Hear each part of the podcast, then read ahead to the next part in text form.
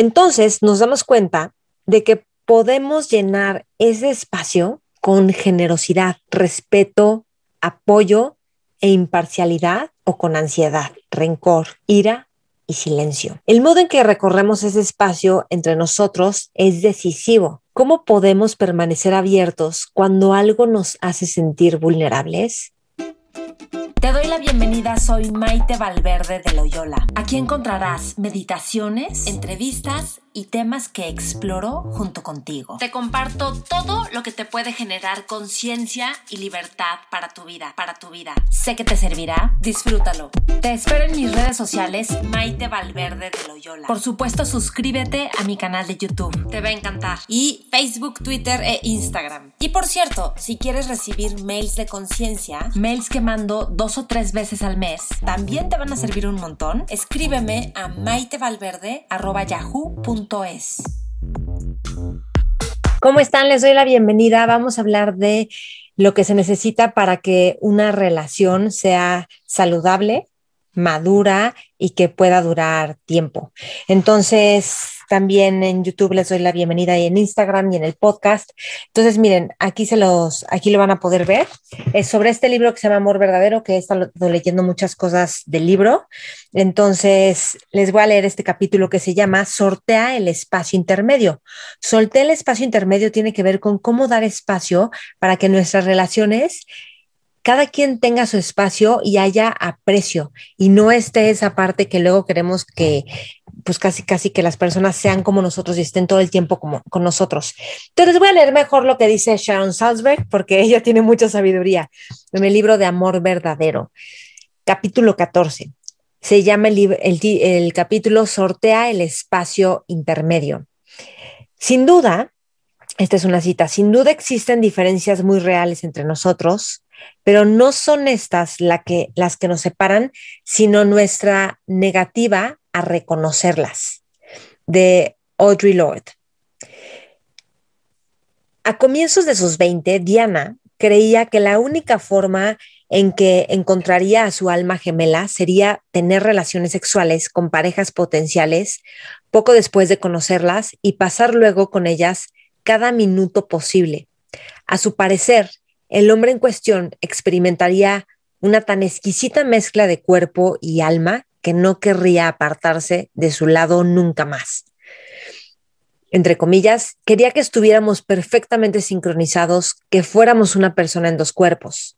Dice ahora, recuerdo incluso haberle dicho al amor de mi vida del momento que no sabía dónde terminaba yo y dónde empezaba él. Sobra decir que mis supuestas almas gemelas se aterraban de mi dependencia y salían huyendo. Tardé años en desentrañar mi carencia y descubrir que quería sanar mi solitaria niñez fusionándome con mis novios. alguien le suena conocido? Por fortuna, aprendí que para ver y ser vista realmente por otro, debe haber diferenciación y espacio entre ambos es imposible que seamos uno. En cada relación íntima hay tres elementos, nosotros mismos, nuestro ser querido y el espacio entre ambos. Aunque ese espacio está lleno de posibilidades, puede convertirse en un campo de batalla o una inhóspita zona de exclusión aérea. ¿Cómo equilibramos privacidad e intimidad, protección y vulnerabilidad, temor y deseo? ¿Podemos amar sin poseer? Si somos heridos, traicionados, ¿podremos confiar de nuevo en el amor? La práctica de la atención nos brinda un camino para explorar ese espacio intermedio y descubrir formas seguras de sobrellevarlo. Cuando meditamos, tenemos la esperanza de crear espacio, ya sea mediante el hecho de alejarnos de nuestra parlanchina mente para adquirir perspectiva o de abrirnos al aprecio y la buena voluntad. Entonces nos damos cuenta de que podemos llenar ese espacio con generosidad, respeto, apoyo e imparcialidad o con ansiedad, rencor, ira y silencio.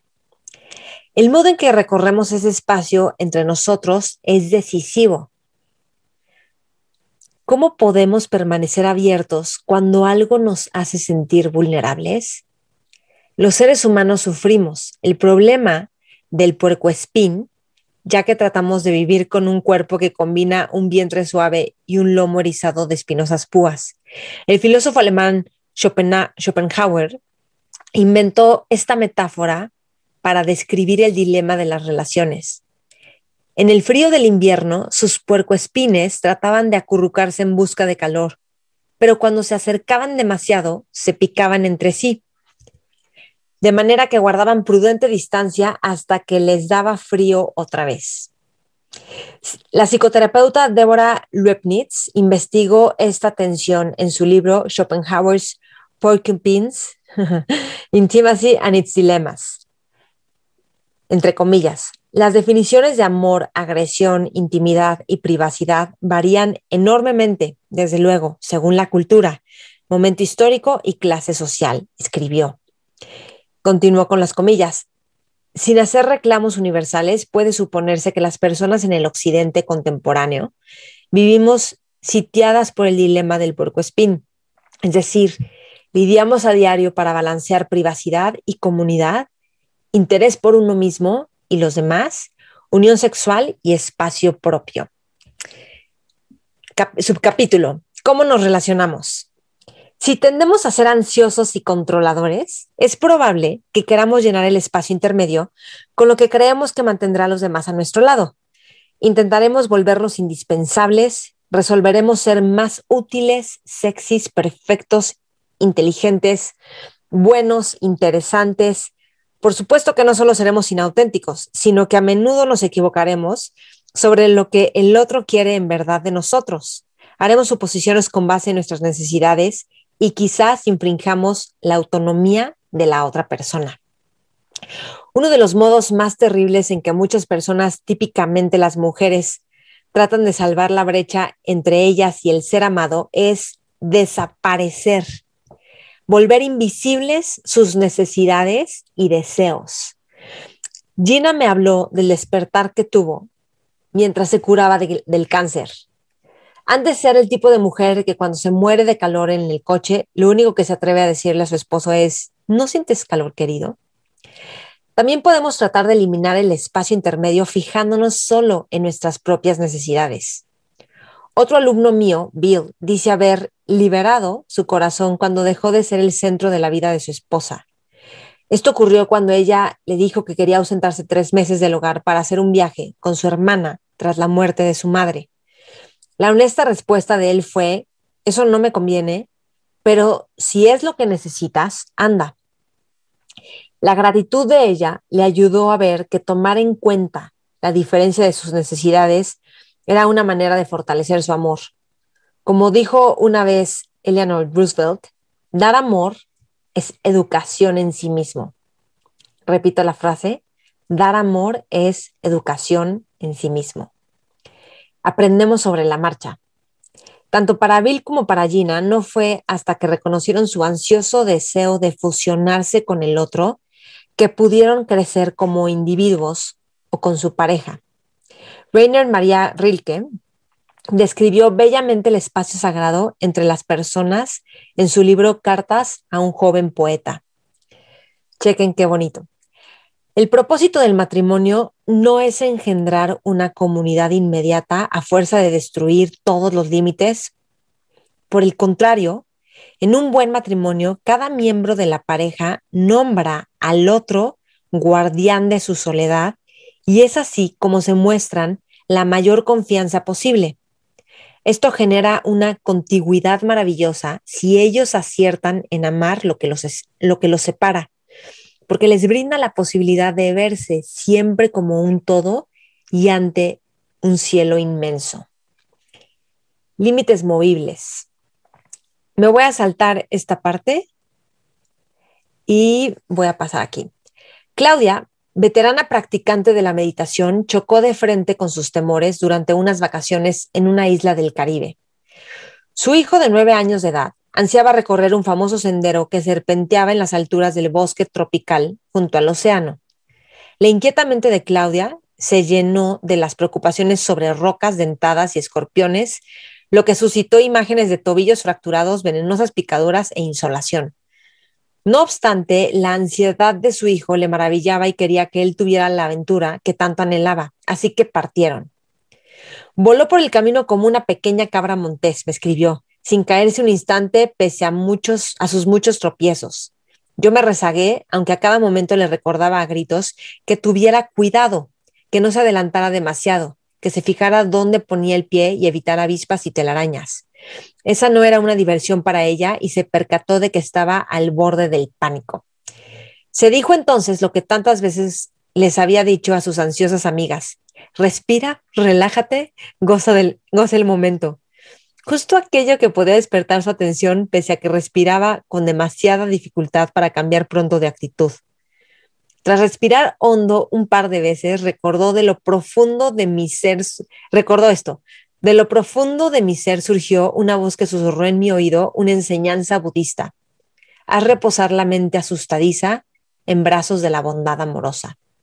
Repito la frase budista. Haz reposar la mente asustadiza en brazos de la bondad amorosa. Sí, desde luego puedo hacer eso, pensó. Comenzó por dirigirse en silencio bondad amorosa a sí misma una madre llena de amor pero sacudida por el miedo, y se dijo, que esté a salvo y protegida, murmuró, que esté en paz. Después le envió amor y deseos de bienestar a su hijo mientras avanzaba a trompicones por el sendero. Aparecieron unos excursionistas que iban colina arriba, parecían cansados, sudorosos, y Claudia les dirigió deseos de buena voluntad.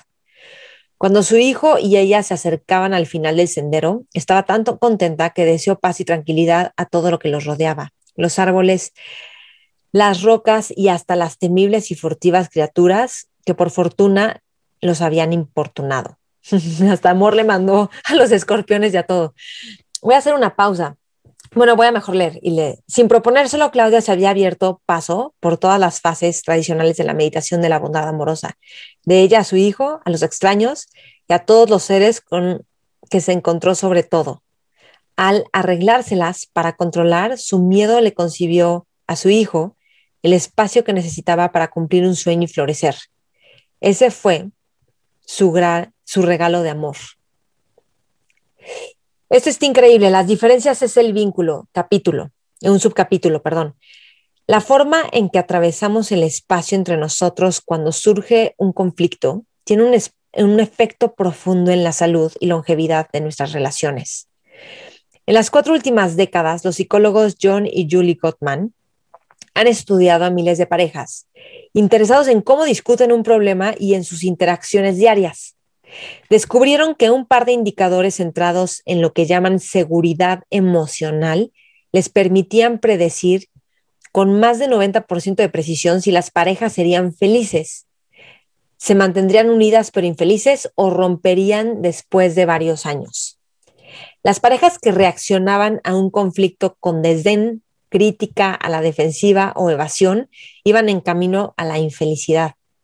No solo sus palabras, también su cuerpo lo sugería. Cuando se registraban sus signos fisiológicos, estos revelaban que ellos se hallaban en el modo de pelear o huir, incluso en momentos menos estresantes.